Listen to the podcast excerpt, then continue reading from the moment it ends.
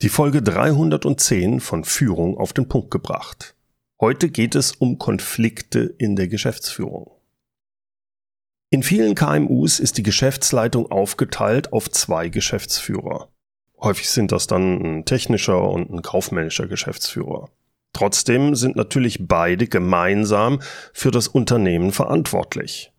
Wenn dann noch der eine Geschäftsführer Inhaber oder Mitinhaber ist, der andere aber nur angestellt, ja, da kann man sich schon vorstellen, dass da einige Konflikte hochkommen können. Insbesondere dann, wenn die Rollen, Verantwortlichkeiten und Zuständigkeiten nicht glasklar vereinbart sind.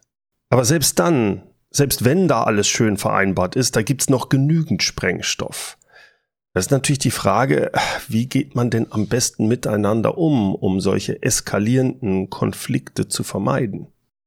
Unter anderem zu diesem Thema hat mich Stefan Josef für seinen QM-Podcast interviewt.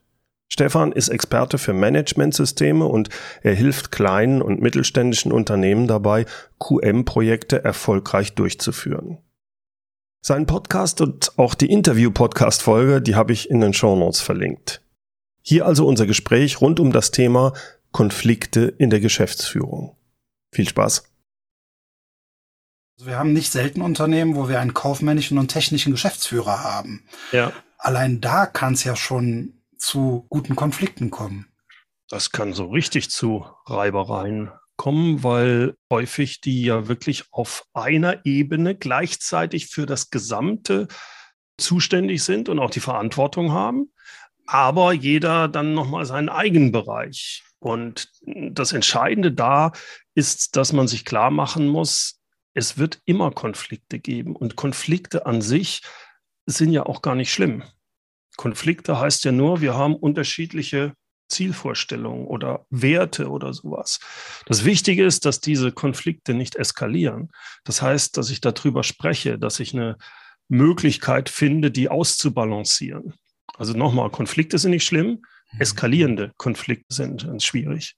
Das heißt, bei so einer Geschichte ist es wichtig, dass die sich regelmäßig die beiden austauschen auf Geschäftsführungsebene untereinander, erstmal ihre Erwartungen aneinander erklären, dann auch sehr klar ist, wo ist meine Zuständigkeit? Für was hast du Verantwortung? Wenn ich jetzt den kaufmännischen Bereich habe, habe ich für den ganzen, die ganze Buchhaltung, die ganze äh, Controlling und so weiter.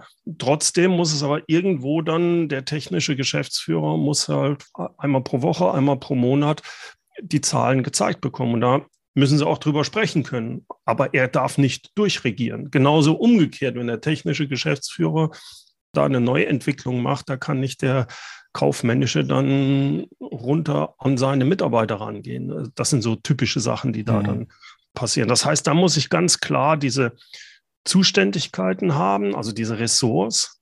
Ich muss Verantwortlichkeiten klar machen.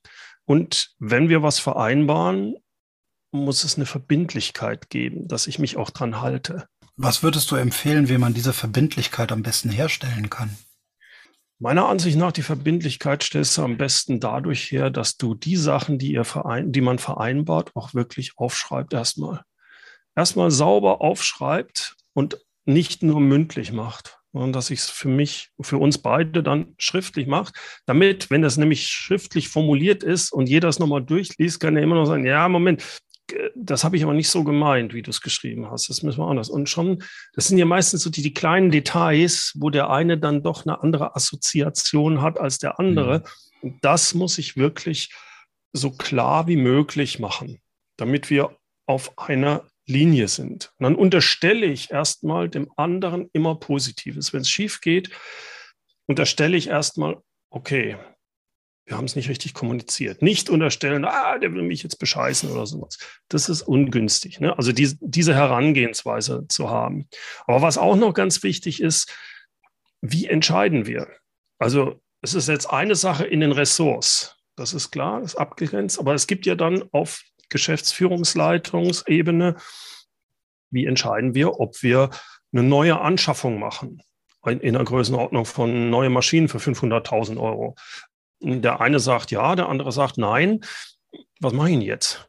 Also da muss ich, bevor ich überhaupt in so eine Lage komme, muss ich mir überlegen, wie wollen wir mit solchen Situationen umgehen? Du hast das Gleiche auch, wenn du nicht nur zwei Geschäftsführer hast, die da angestellt sind, sondern auch wenn zwei Unternehmer, zwei Leute gründen eine Firma. Wie gehen wir in solchen Situationen um, wo wir eine Pattsituation haben? Wenn wir 50-50 sind, ja, und nu, was machen wir jetzt? Also wie entscheide ich? Wer entscheidet? Und für bestimmte Sachen kann es zum Beispiel dann sinnvoll sein, wann wollen wir einen Mediator oder einen Berater hinzunehmen. Das kann auch der Steuerberater sein. Was mhm. weiß ich, in welcher eine für welche Art von Situation ist es eine Vertrauensperson zu haben, für welche Art von Entscheidung. Da so ein bisschen sich schon, bevor man in der Situation ist, sich zu überlegen, wie gehen wir mit solchen Situationen vor, denn die werden kommen, wenn man solche Konstrukte hat. Das erfordert ja von Geschäftsführenden schon so eine gewisse Abstrahierungskompetenz, äh, sich selbst da ein bisschen reflektieren zu können.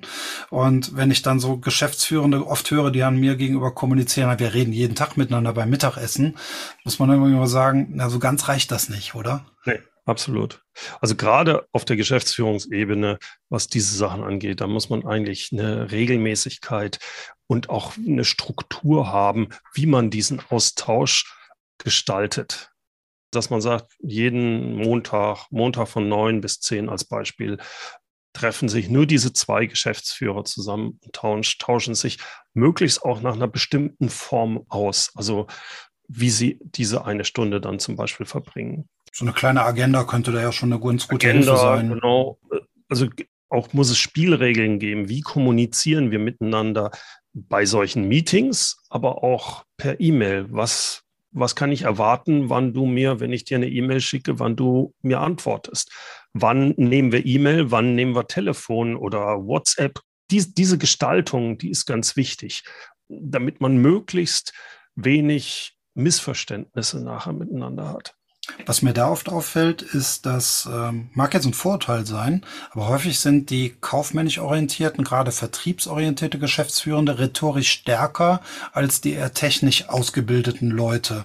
Und da erscheint mir immer so ein Ungleichgewicht zu sein. Der rhetorisch stärkere ist irgendwie im Vorteil. Können wir den Technikern helfen? Das ist eine gute Frage.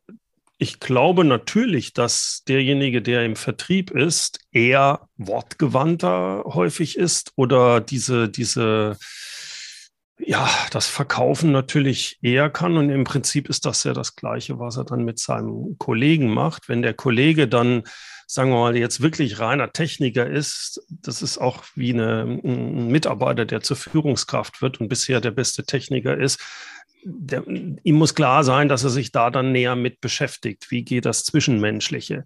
Ich würde aber davon ausgehen, dass jemand, der als Geschäftsführer berufen ist, zwar den technischen Background hat, vielleicht auch Entwicklungsleitung und die Produktion unter sich hat, aber da schon eine gewisse Fähigkeit sich angeeignet hat. Ansonsten wäre er nicht in der Geschäftsführerposition. Mhm. Ja man hat immer so direkt so Leute vor Augen, die man kennt. Und ich nehme halt ziemlich oft dieses etwas leichte Ungleichgewicht schon wahr. Mhm. Ähm, mhm. ja. Aber ich glaube, das ist eine Sache, da muss jeder, da muss jeder durch. Der hat dann auf anderen Gebieten seine Stärken, aber ihm muss klar sein, wenn er da eine Schwäche hat, wie kann ich die, wie kann ich mich da weiterentwickeln? Was, was mir bei den Sachen auffällt, eher ist auch gerade wenn man es dann nachher um darum geht, wenn man zum Beispiel zwei angestellte Geschäftsführer hat, die müssen mit dem Aufsichtsrat umgehen. Da hast du ganz schnell ganz, ganz politische Sachen. Mhm.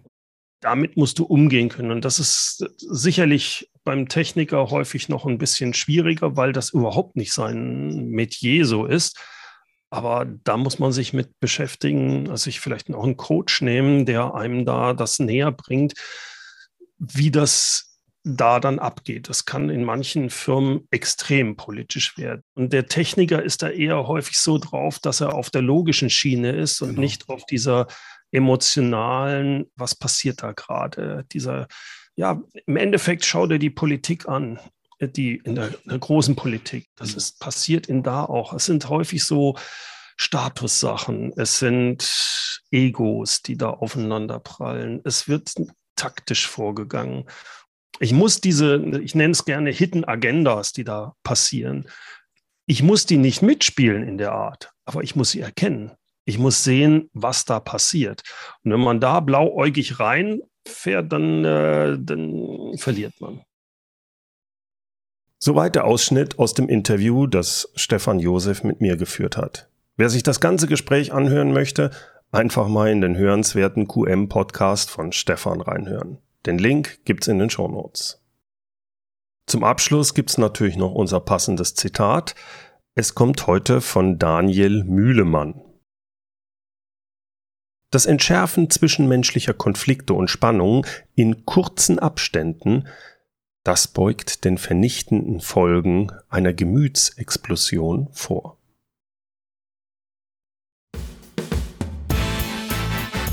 Herzlichen Dank fürs Zuhören. Mein Name ist Bernd Gerob und ich freue mich, wenn Sie demnächst wieder reinhören, wenn es heißt Führung auf den Punkt gebracht. Inspiration, Tipps und Impulse für Führungskräfte, Manager und Unternehmer.